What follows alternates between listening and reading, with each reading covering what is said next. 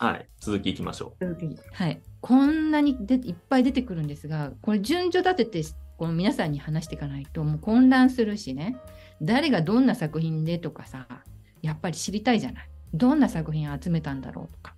で、うん。そもそもさ、こういうね、まあさっきあの前回そのボヘミアニズムのね、ボヘミア主義っていうものに染まったから、こういうアーティストとこう盛んに会って、すごく自由な気持ちで新しい作品を集めることができたんだって話をしたんですが、うんなんかきっかけあるでしょと思って。一番最初のきっかけって大事じゃない？うん石橋正次郎の話の時にも、あ坂本半次郎っていうさ作家と会って、そこからこうさ、こう。青木茂を知って、みたいな。そうそうそう。なんかあったんだろうなと思って調べました。うんするとね、こういう話が出てくるんですよ。うんペギーがその具象の絵画ではなくて、なぜ抽象絵画にこだわったか。うん。最初に出会ってるのが、このアルフレッド・スティーグリッツという当時写真を近代美美術として認識させたアメリカ人のすごく重要な芸術写真家、うん。そしてこの人はね画廊を経営してこの女性のアーティスト女性の絵をねもういち早くアメリカの人たちにアメリカ人にこの広めたんですよ。うん当時ね日本あなんていうの？当時ね女性の絵なんてねっていう感じなわけ。うん。さレンブラントとかルーベンスがすごいと思ってるわけだから。うんうん。なんかさ、このゴゴッホまで来てないんだから、あのアメリカ人だってまだ。うんピカソぐらい有名なんだけど、うんうんでもフランス人だしみたいな。アメリカ人の作品見た見なきゃいけないんじゃないかっていう気持ちはアメリカ人の中にあるわけ。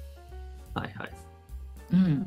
だけどさ、アメリカ人の中にね、まあ、アンドリュー・ワイエスみたいなね、中途半端な作家がいるわけ。この古典主義的で、こうし写実的な絵、緻密な。なんかヨーロッパ人ってあまり変わらないけど、まあ、ちょっとアメリカ人っぽいのを描いてるかなぐらいなうん。人はちょっと有名だったり。うん。なかなかね、いい作家がこう出てこないんですよ。それはみんなの固定概念があって、なんか本当にいい作家がいるんだけど、紹介できてないわけ。で、そこをこの写真家だからさ、新しいものにちゃんと目ができてるわけ。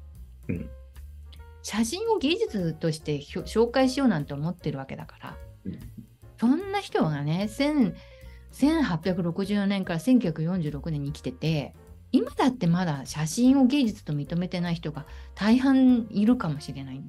うん。でもこんな時代にもうそれをやってる人がいるわけ。うんで彼のうーん妻っていうんではないんだけどさまだこのじ時期まあ結婚っていう形じゃなかったんだけどさもう惚れ込んでるさ女性学がいるわけ。うんそれがジョージア・オキーフなんですよ。うん。このオキーフの作品を見に行くわけですよ。うんわざわざうん。ペギーが。あ、ペギーがね。うん。うん。でさ、この、まあ連れてって行ったわけよ、スティーグリッツが。うん。ね？で、その抽象絵画を見せたわけです、オキーフの。うんそしたらさ、なんかこのここに書いてあるんだけど、これってぐるぐるしてみるのみたいな感じで。どうやって見たらいいのみたいな。どうなんかこれなんかあのどこからも同じように見えるんだけどみたいな感じなわけよ。だけどもうこれさあのまああちこち回してね4度もこう手回し手で回しても見て、ね、まあその絵はさ多分こういうような絵だったと思うんだけど なるほど。多分ねうんうん、おそらく、ね。これとは書いてないんだけど、うんこんな感じよきっと。うんこれ。うん。そうう。ん、こんな感じ。もうこれ1927年にかの制作だから。うんもう相当もうさ進んでるわけよ。もうこの当時さまだぐあのペギーがさ1930年ぐらい39年8年ぐらいやつは出会ってるの。うん。うんうん大戦が始まる前なの。でも残念なことにさなんか興味持ったんだけどヨーロッパに行っちゃうわけよ、うんこのあとすぐにだからオキーフの絵を買おうとかさスティーグリッツの写真を買おうっていうふうにはならなかったのだけど世の中にはなんか自分の知らないさこういう縁があるんだっていうことは発見できたわけうん。でまだ柔軟だからさなんか私の知らない世界があるのかもしれないと思ってるわけヨーロッパに行くと。うんそれでねうーんもう一つねこれもねすごく衝撃的な経験になってるみたいなんだけどこのある時ねマーガレット・アンダーソンっていうねシカゴで「リトル・レビュー」っていうね雑誌をね創刊してたね編集者がねやってきたわけ。うんでねこのリトルレビューにね、お金を出してもらえないかってペギーに頼むわけ。うん。それからね、おじのほら、ソロモンにね、紹介状書いてほしいって、まあ、ソロモンにもね、多分、うんこのた頼みたかったんだと思うの、資金を。うん。そしてね、こういうこと言ったのよ。戦争をこの世から追放する一番良い方法は、うん。芸術文化にお金を使うことだ。うん。もう確信を持って言ったわけ。うん。うん。これからのお金持ちが戦争を回避する、ね、ことができるんだ。うん武器を買うんじゃなくて、戦争のためにお金を出すんじゃなくて、芸術や文化にお金を出せば、こんな戦争にはならなかったんじゃないかって言ったわけ。うん。もうね、この時ね、第一次世界大戦がうん終結して、今度さ第二次世界大戦に始まる直前の話なんです、これ。うん。うん。うん。でね、もうペギーはすごい純粋にこれをね、真に受けてね、500ドルをね、すぐ寄付します。はい。このぐらいのお金でね、対戦をね、何年かね、阻止できるんなら本望って考えた。うん。これね、今の人たちに、うん。これ、よく覚えておいてほしい、この言葉を。うん。うん。今の日本社会も、きっとね、そのうちこれを言い出す人出てくると思う。これはね、100年前の話じゃない。うん。うん。今の話だと思って聞いてほしいと思う。うん。うん。そういう意味ですごく重要なんですよ。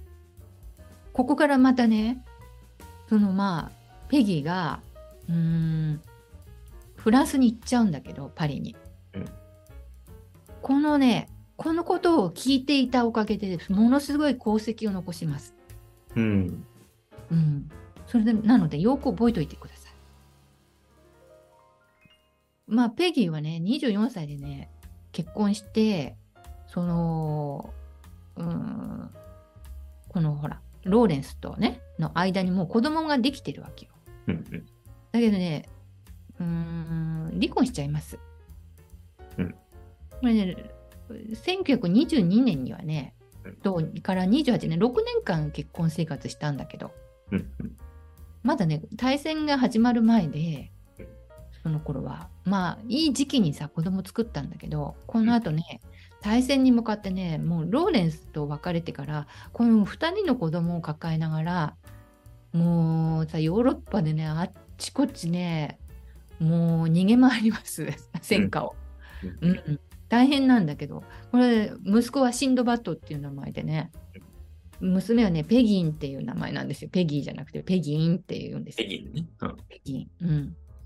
うーん、なんかね、もうこれ見てもわかるね。なんかやっぱりさ、お父さんも若い時、子供の時にいなくなっちゃうからさ、うんもうすっごいなんか神経質な子になっちゃってね。でも、うーん、まあお父さんが必要だなって思ってるわけよ。うんだからさ、いろんな人にさ、お父さんになってもらおうと思うんだけどさ、それが全部さ、なんかこのね、あのーすごいゴシップになっていくっていうか、はい そんな感じなんですね。これはね、うーん、これはマルセル・デュシャンと、これメアリー。これはね、ペギーの友達にすっごいこのね、デュシャンとすっごく親しいね、うんメアリーっていう友達がいるわけよ。うん。でこれはね、ブランクーシーですよ。ブランクーシーとほら、うん。デュシャンはデュシャンは仲いい仲いいって話したじゃん。商売仲間だからね。うんそうそう。このデュシャンはさ、ブランクーシンのさ、さね、彫刻を売り買いしてたっていうのがあって、めっちゃつながってるんですよ、この2人って。えーここで繋がってくるんだね。そうなんですよ、実は。えだんだん分かってきますから、この内実。この写真、具体的にもこう出てきますし。ーえで、メアリーはね、デュシャンのね、もう彼女だと思ってるんだけど、ーうん。当時デュシャンにはね、ものすごいパリでもニューヨークでもめっちゃくちゃもうモテもモテて、モテモテで、あ、デュシャンがデュシャンって。はいはいはい。彼女いっぱいすぎてね、メアリーと寝ててもね、寝てもね、うんあれメアリーだったっけ？みたいな感じ。うん。でどね。ね、このデュシャンをね、スクリーンで見たときね、スクリーンってまあ多分テレビとかも当時あったのかわかんないんだけど、うん。そのペギー見たときにね、あこの人そのうち私と寝るって思ったっていう。実際ね、うん詳しいことはね、ここでは取り上げないけどさ、うんうんうん一回寝てみたんですって。だけどね、ちょうどね、もうね、当時ね、ペギーとこのね、デュシャンね、何歳違いですか ?20 歳ぐらい違うんですよ。ああ、本当だね。21歳差がね。うん、ね？なんかね、お父さんと寝てるみたいだったって書いてあった。一回きり、一回きりなんだけど、もうね、粒つけたって感じね、ペギーペギーとしては。うん。もうね、はい、契約しましたって感じ。結婚じゃないんだけど、うんこの人私のものですみたいな感じなんですよ。はい。この後ね、デュシャンは、メアリーとこのね、メアリーのレイノルズとこう、まあ、親しいから、やっぱりペギーとはね、ものすごいね、密着して、ペギーのね、まあ、わ前からわかるじゃない？ブランクーシーとかさ、いろんな人にさ、いろいろアドバイスするじゃん、カルダーとか。うんうん。あとカルダーも出てくると結構来るんですけれど。もうね、いろんな人に言いたいよなんかね、アドバイス。もうさ、なんかね、仙人みたいな人にも見えるんだって、お父さんとか。う。もうね、あのデュシャンのことはね、うん、なんかもうアートの仙人みたいな感じ。はい。師匠って感じ？あのほら、ジャッキー・チェンがさ、あの、さ、あのなんかこう、鍛えるためにさ、仙人に会ってさ、あのうんいろいろさ、こう、指導を受けるじゃない。はいはい。ああんな感じなのね、なんかもう。うん。指導者なんですよ。なんかこう、いろいろお伺い立てて、アドバイザー。うんうんうん。またさ、デュシャはそういう雰囲気があるわけよ。ね、ディレクターみたいな感じ？アートディレクターみたいな感じなんだよ。そういうことね。うん、まあ、何でも聞いてくれたらいいよ、みたいな感じあるんだね。僕、何でも教えてあげるから。うんアートのことだったら何でも分かってるから、この業界のこと2だからみたいな感じなんですよ。うん。でも、このね、デュシャンを通してもいろんなアーティストもほら、つながりができるしさ。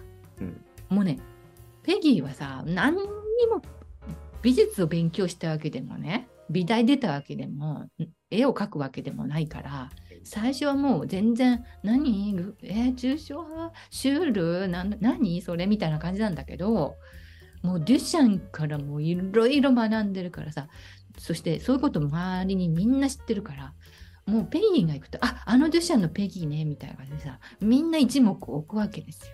うんものすごくやりやすかったって書いてあるの。うん。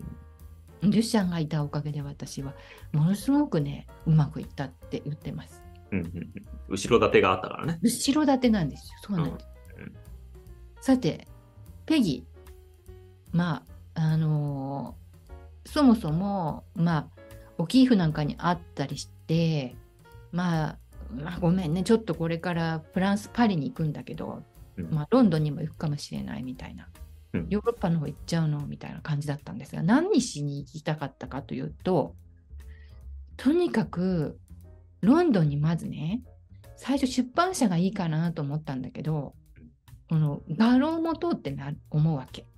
うん。そこが、それが1938年、39歳の時うん、そのグッケンハイム・ジューヌっていう、うん、ロンドンに、うん、展示場っていうか、まあ、画廊、ギャラリーみたいなものを、まあ、そういう部屋を持ちます。ちょっとね、その写真がね、出てこなかったので、紹介できませんが、そんなにね、すごく専門的な画廊、大きな画廊っていうわけじゃなくて、なんかこの建物間借りしてさ、まだ若いし、まあもうとにかくこの秘書かなんかがねあの片付けてくれて展示できるようにしてくれてそこでジャン・コクトーの素描を展示します。ジャン・コクトーっていうのはパリで活躍した詩人でなんか素描なんかもあったのでそういう詩人の素描なんて珍しいっていうんでねそれをまあ展示したわけなんですよ。でその美術品のこのなんか収集する情報も得られるしそこから。うんそれからまあお客さんも捕まえるとこのそのお客さんがほら美術品持ってたりするじゃない。うんね、それでそういう美術品の流れが分かるしこの当時はインターネットも何もさもう雑誌だってさろくなものがないわけだからその情報それから人のつながりそれからうん自分のさ資金もさなんか困った時にはなんか持ってるもの売ってそれでもっといいもの買おうみたいな感じなんですよ。でこれが好評なんだけど、まあ、そんなことをさ売ったり買ったりやってるいてね売るばっかりじゃないからさ買ったりもするから、うん600ポンドの損失が出たのね。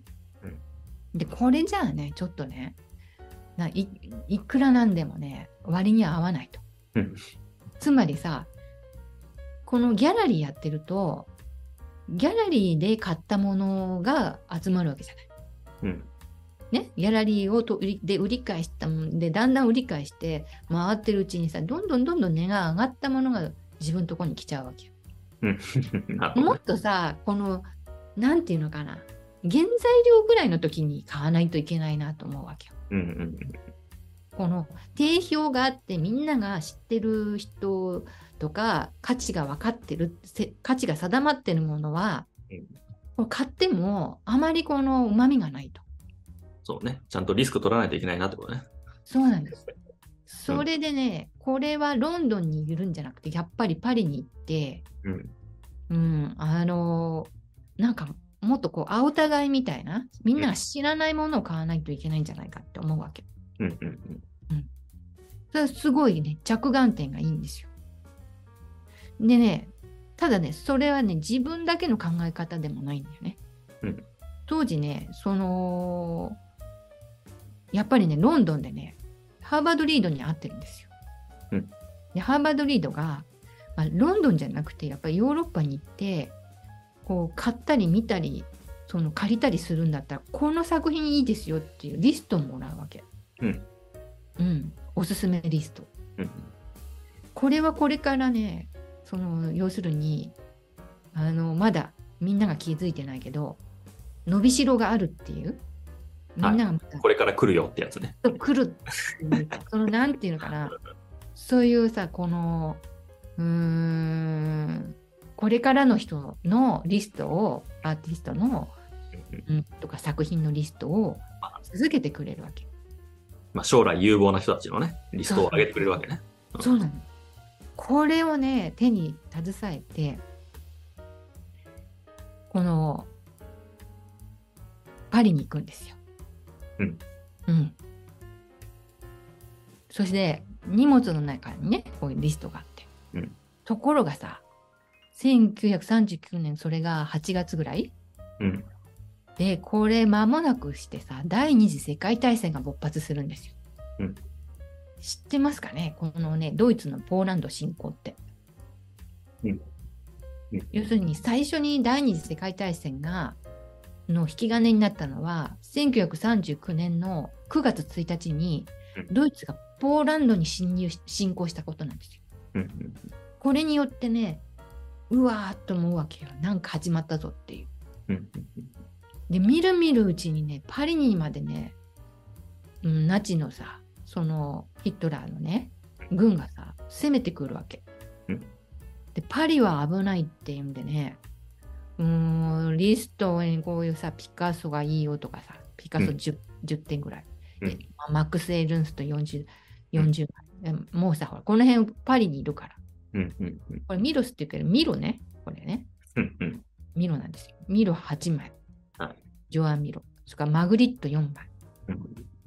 ね、フェレンっていう人、うん。マンレイっていうね、写真家でありね、ダダイズムなんかで紹介される画家なんだけど、うん。ダリとか、クレイとか、うんシャガールとか、うんまあ、こういう人のリストさ、うん見たいんだけどさ、もうそれどころじゃないわけよ、戦争が始まっちゃう。うんうんうん。でね、ペギーはね、このパリのね、バンドーム広場っていう、ここ、こういうクラシックな建物が建っている。ここにね、美術館建てようと思って、本当はパリに行ったわけ。うんこれももうさ、図面までできて、こんな建物みたいな。すごいこうさ、モダンなね、うん円形のさ、建物をさ、まあこれ平面図ですけれど、建てようと思ったわけ。でもさ、これはさ、南仏にさ、逃げるしかないなっていうぐらいに、もう、軍がさ、はパリに入ってきちゃったから、ポーランドからこうさ、流れ、流れてきちゃうわけ。うんで、占領されていくわけね。で、よく考えてみたら、自分はアメリカ人なんだけど、うん待ってよ。ユダヤ系なんだっけみたいな感じなわけよ、ペギーとしては。まあ、同一報道ではないんだけどね、みんな気をつける、気をつけるってペギーに言うわけ。うんパリにいたら危ないよって。もう軍が入ってきたらすぐにね、もうアウシュビッツ連れてかれちゃうって言われてるわけ。うんこれしまったなと思って子供も抱えてるし。で、まあそういうんでね、まあ、この間にこうちょっとは話が入ってくるんですけど、うん。うん。ここでね、うーん、ここからね、まとまんなかったのは、もうね、いろいろ入り組んでて。はいはい。とにかくさ、こう別荘みたいなところにね、うん。お城みたいなところに自分がこのほら、そのハーバードリートに勧められた作品なんか買ったり、うんそれから、うーん、もっとね、ここに載っていない、その、優れたさ、これからっていう作品を、このエルンストとかさ、マックス・エルンストとかうん、ダリのこの紹介で、なんか、もっといいのあるよって言われてね、うん買い始めるわけ。でね、気がついたんですよ。そうだ、戦争が始まると、アーティストはみんな逃げたいからうん、とにかく持ってるさ作品をいくらでもいいからって言って、二足三門で売ってくれるってこと気がつくわけ。なるほど。賢いね。賢い。それでね、一日一枚って決めて、うん。次々と買っていきます。うーん。で、めもう、コツとしてはさ、うん海外、あの、要するに、うーんと、パリから逃げたいアーティストで、それで、うーん、だからまとまったお金が必要なわけじゃん、そういう人たちって。だからそういう人たちのところのアトリエに行って、こう、逃げるんだったら記者陣が必要だし、うん。うん、じゃあそのこれとこれまとめていくら？とか言うともうさ想像もつかないような安い値で言ってくるわけ。うんうんうんうん、でみんな買っていくわけ。そんな買い方なんですよ。うんギャラ画廊で買ったりしない。うんうんアーティストのところ行って直接うんでそんなことしてるうちにねいろんなね作家からねもうねもう知らない作家からさうん逃げたいんだけどどうしたらいいでしょうかってもういろいろさうんもう行くとこ行くところにもうみんなさついてきちゃうわけよ。うん。どうやどうやって逃げたらいいでしょうかとかさ。うんうんビザど取るにはどうしたらいいでしょうかとか。うんでいろんなつてを使ってねユダヤ系のアーティストみんなアメリカにね送るためのねうん。いろいろこうね、もうすごいもう支援をするんですペギーが。えここがすごい功績なんですよ。ーうん。で頭の中にはさまあもちろん安いからっていうのもあるけどうんうんこのアーティストなんとかしないと大変だこんなにいい作品作ってるのにうんこのまんまにじゃいけない。で確かあの時に言われたよなってあのシカゴのあのね女性の記者にお金はその文化や芸術のために使いなさいと。使えば使うほど世の中戦争なくなるって言ってたんだからもう今こそ使おうアーティストのために使おうって思うわけうんどんどんアメリカに送りますうんこれがね、大変なやっぱり功績なんですよ。うん。これによりね、どんなにね、アーティストが生き延びたか。うん。うん。その中の人が、一人がアリンスああのマックス・エルンストですよ。うん。あエルンストはさ、本当はね、奥さんいたんですよ。もう子供もいたし。はい。でもね、奥さんもね、怖くてねポ、ポルトガルの方に逃げてっちゃうわけ。うん。エルンスト置いて。だからさ、なんか捨てられたと思っちゃってね、もうね、頼りになるのはペギーだけだよみたいな感じなの。うん。でね、もうね、ペギーね、勘違いしちゃってさ、エルンスト私のこと好きかもとか思っちゃう。うん。それでね、奥さんいるのにね、なんか、どっかでもうね、あのー後になってね、アメリカのね、もうどうでもいい州でね、なんか結婚式挙げてね、なんかその州はさ、二重結婚別に大丈夫みたいな感じだったんですよね。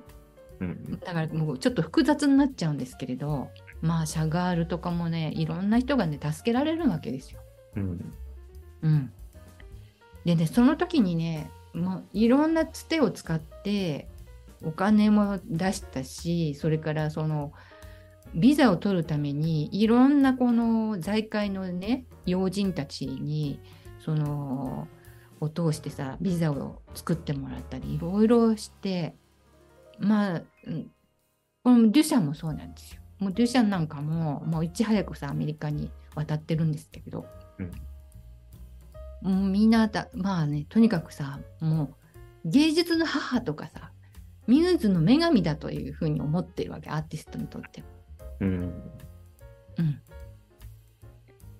で、まあ、それでね、もう、デュシャもね、もう、とにかく、ペギーに恩を感じてるしさ、こう美術館に紹介して、うんもうペギーもますますこういろんな人に認知されていきます。うんね、私は美術に関しては全くの素人だったけど、マルセルがね、いろいろと教育してくれたの。うん彼がいなかったらおそらく私は何にもできなかったと思う。うんまずね、抽象芸術と超現実派の芸術のち違いを教えてくれた。うん杉野さん分かりますか？抽象芸術と超現実派。これで、あのシュールのことですね。ああ。違い。うん。ちゃんと説明しろって言われたら難しいね。うん。まあ、そういうのを多分教えたんでしょうね、デュシャンがね。うん。こういう違いがあるよって。うんうん。それから、さまざ、まなね、作家たちを引き合わせてくれた。うん。で、みんなね、デュシャンを敬愛していたから、どこに行っても大歓迎を私も受けて、うんもうね、私のためにいろいろな展覧会の計画を立ててくれたし、助言もしてくれたし、現代美術の世界に私が入れたのは、まさしくデュシャンのおかげなのよって、この本に書いてました。まあ、すすごいね。うん親密だったんだね、だからね、結構ね。そうなん親密なんですよ。うんもうね、うーん、とにかくそういうことでね、当時ね、上流階級の人たちが見る美術品って、まあ、せいぜい印象派ぐらい？うん。うん、まあ、それ以前ですよ。もっと古典主義な。うんうんそういうのをやって、そういうものがアートだと思ってて、カンディンスキーとかさ、ね、この、そういうなんて抽象的な絵ってどう見ていいかも分かってないわけよ、その当時。うんそれをどんどんさ、展覧会させたわけ、デュシャンは。うん。で、まあ、グループ、コラージュのね、グループ展、だまあ、ダダなんかもね、もうね、紹介していって、うんもうさ、その中に、ジャン・アルプとか、マックス・エルンストとか、ブランクーシとかね、もう自分のデュシャンの作品なんかもさ、こう織り交ぜて、どんどんこの、この分かる人には分かればいいっていう感じでさ、この展覧会をい開催します。で、この時はもうね、あのーこの頃はね、もうね、こういうね、1941年にニューヨークに戻ってきちゃって、とにかく危ないっていうんで、パリが。うんうんそのペギーはね、えーニューヨークのウエスト57番街のね、30番地に今世紀の芸術っていうね、ギャラリーを開あの、まあ、オープンします。うんで、4つのギャラリーのうち3つはキュビズム、抽象芸術、シューリアリズム、それからキネティックアート。ね。で、うん、4番目のね、正面の部屋だけは、うん、商業ギャラリーになってた。要するに、ただ見せるだけではなくて、この3つはさ、こう、ね、えっ、と、順順繰りにこういろんなあのキュービズム、抽象芸術、シューレアリズム、キネティックアート、キネティックアートも紹介したことあったけど、動く、ね、彫刻をうん紹介して、4つ目の部屋では、この見た見るだけじゃなくて、買いたい人にね、この今売れ売れ売れ筋の作品これですよみたいに紹介して買ってもらうっていう、うん。そういうこともやっていたもっとすごいのは、31人の女性による展覧会っていうのもやってます。うんで、この中にはフリーダ・カロってまだね、紹介してないんですけど、まあ、もうね、いろんなね、女性のこの作家っていうのは当時はまだね、全然紹介されてなかった。うんそれをね、どんどん紹介していきます。まあ、こういう無名なね、作家たちを自信を持ってね、まあ、紹介できたのはドゥシャンのおかげだと思うんだけど、うんでまあ、そのギャラリーの様子、こんな感じです。うんもうかなり斬新で、うんうん なんかね、ちょっと今でもね、ちょっとこういう展示の仕方なないですよ。なかなか、まあ、美術館でね、たまにこういう展覧会あるかなぐらいのもんだよね。たまに。うんこの奥にね、カルダーのね、作品なんかもあるしね。うんうんあるね。うん、うん、これ。こんなね、部屋もあります。これはマックス・エルンストの作品ですよ。うん。うん。まあ、とにかくね、ちょっとね、ライティングなんかもさ、うん。なんかね、ついたり消えたりするようなライト使ったりしてたね、ちょっとね、不評でね、やっぱそれはやめたみたいなのが書いてあったけどね、うんこのライティングまでね、いろいろ凝ってね、うん。暗いところが急にパッて明るくしてね、こう、作品だけ目立たさせるとかね、なんかね、いろんな装置があったらしくて、まあ、とにかくね、斬新なね、空間が出来上がっていました。うん。で、この1943年ね、まあ、女性の展覧会、うん。それから1946年、これ大戦が終わって、うん、この頃もうね、マックス・エルンストと離婚します。うんで、うん、アート・オブ・ジス・センチュリー・ギャラリー、これはね、さっきの20世紀ビあギャラリーのことです。今日の20世紀ギャラリーを閉鎖しちゃいます。うんうん、まあなんでだったのかなって、まあ、まあ、このマックス・エルンストと離婚したことが影響あったんじゃないかとかね、いろいろ言われてるみたいなんですけど、ここからまた転機があって、このイタリアのベネチアに行こうって思うわけ。なんか急に。うん。なんかヨーロッパに行って、なんかもう多分ね、疲れちゃったんだと思う。ニューヨークでさ、いろんなアーティストと会ったりさ、いろんなゴシップとかいろんな噂とかさ、もう次から次へとさ、もう家庭のことも考えなきゃいけない子供もね、どんどん大きくなっていくし、もうなんか大変だなーってなっちゃって、ちょうどね、この頃ね、いい話が来るんですよ。それはね、どういう話かっていうと、1948年に、ベネチア・ビエンナーレの使われなくなったギリシャ館っていうさ、なんか、ビエンナーレの終わったほら、パビリオン、パビリオンっていうのかな、こういうのね。それを、あの、なんか利用、再利用していいよって言われるわけ。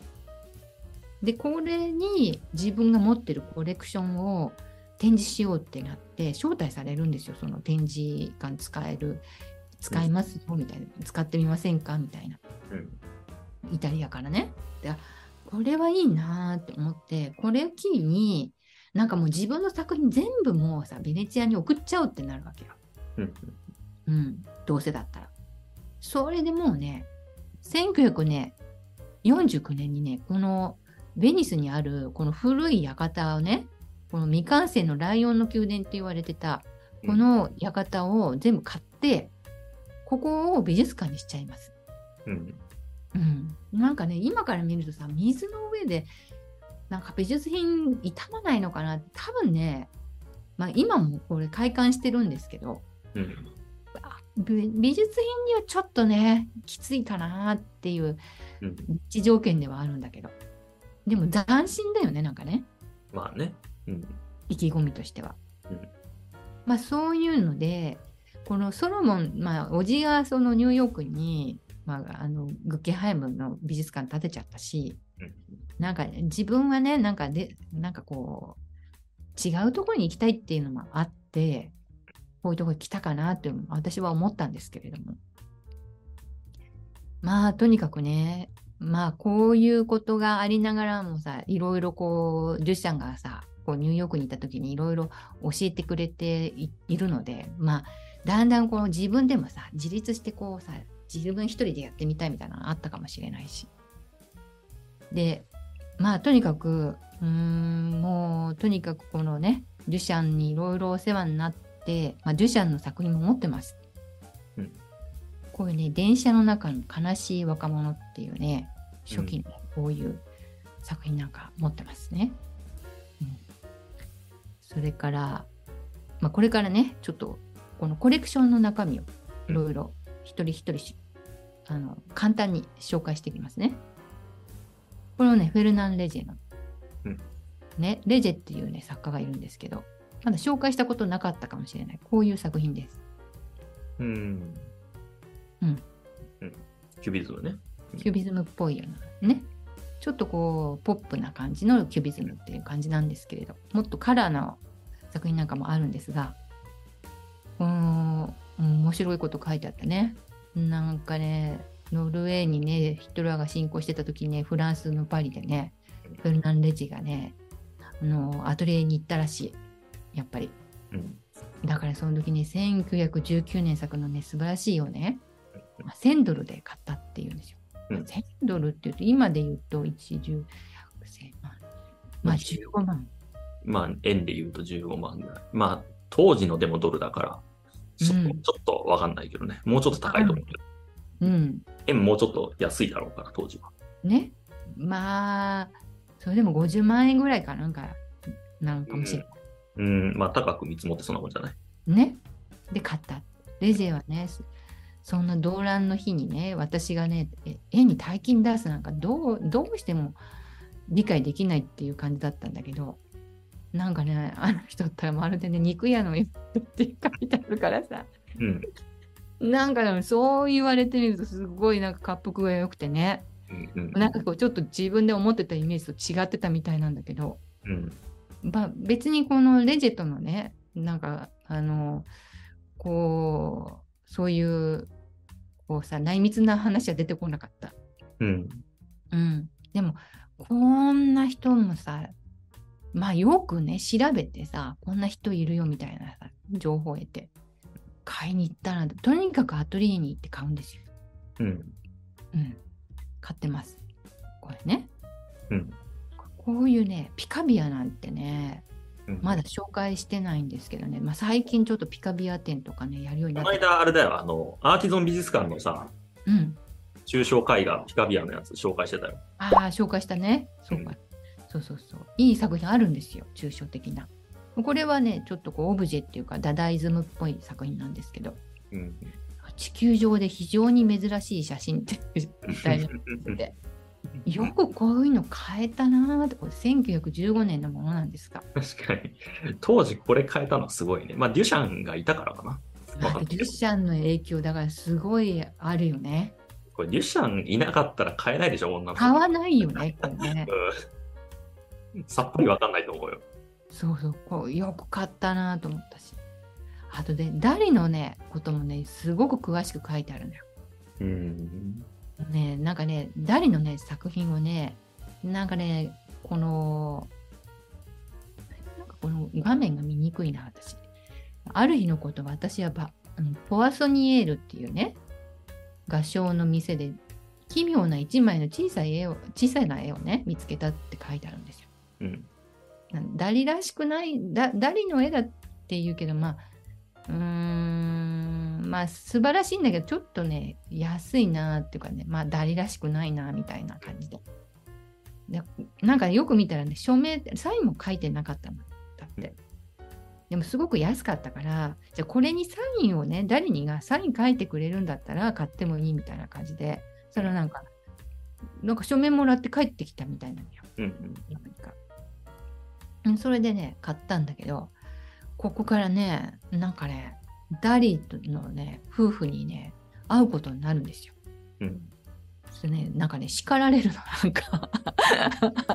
すごく、ペギーは。あ、そうなの？うん。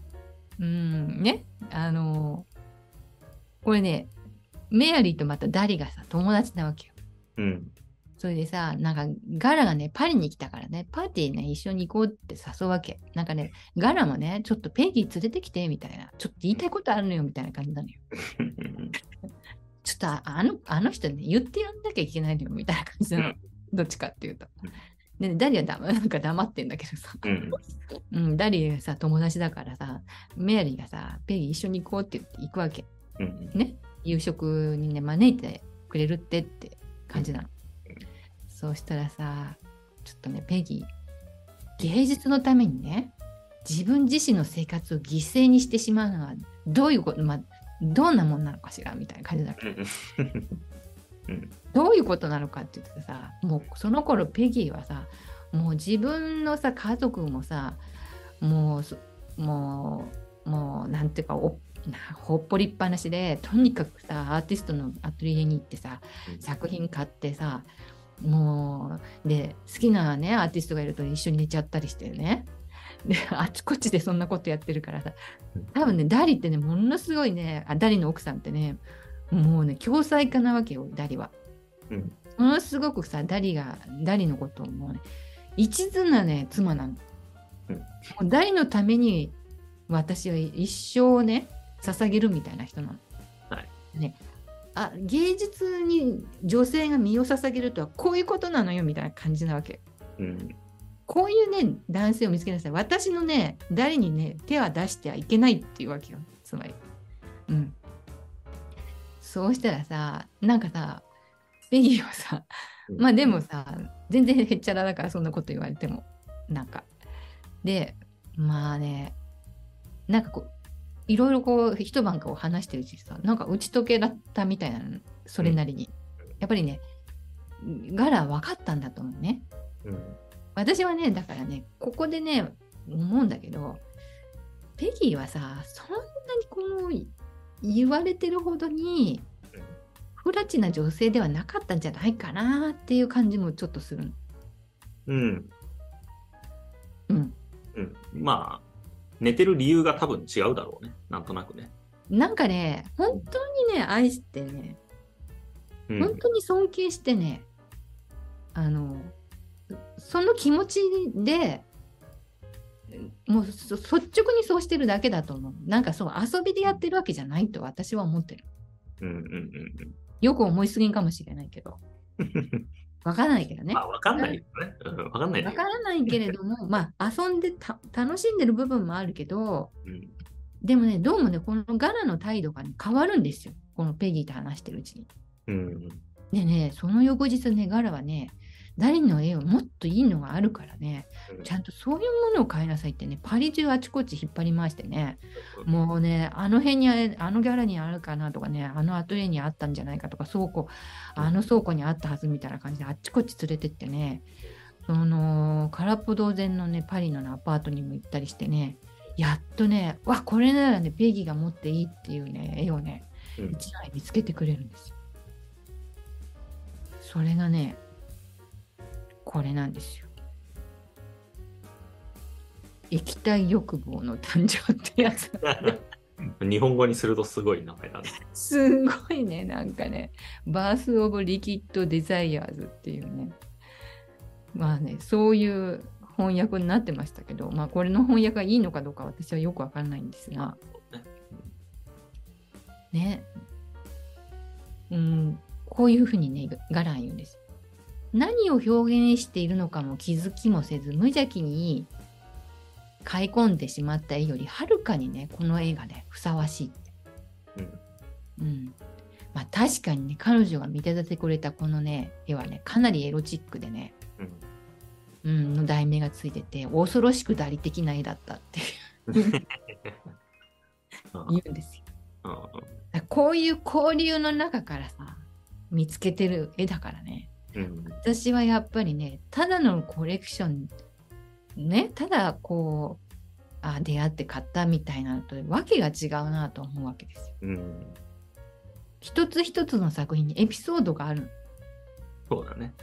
うん、しかもアーティストとのエピソードがあるもんね。そうなんですよ。こう大体うん生きた人間のさ、うん生き様、生きたこのリアルなさ、うん空気感がさ、この絵を通して私たちにも、この絵を見た時にこう伝わってくるっていうね。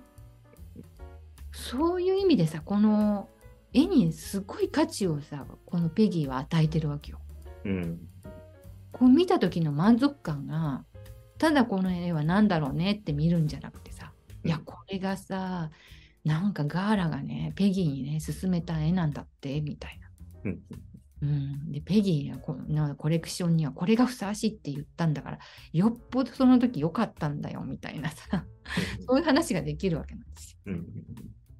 ここすごい重要だと思うんですよね。うん。まあ、こういうねミロの作品もねやっぱりねこの普通の今美術館持ってるねミロの作品と比べてもうん。やっぱすごい興味深いね不思議なものが書かれていて複雑で。うんこれが座る女にってなっててさうん1は何だったんだろうなって気になるけど、うんまあ、これは代表的な作品なんですよね。あのこのペギーが持ってるコレクションの中に。でっかいね、しかもこれ。そうなんですよ。どれもね、縦162もあるの。そうなんですよ。結構ね、大きくていいもの持ってるんですよ。この、ね、ダリの作品だって 96×112 だしね。ああ、でっかいね。うんそうなんですよ。ね、今までね、見てたのだって大きいですよ。これだって125センチ ×97 センチ。本当だね。ね。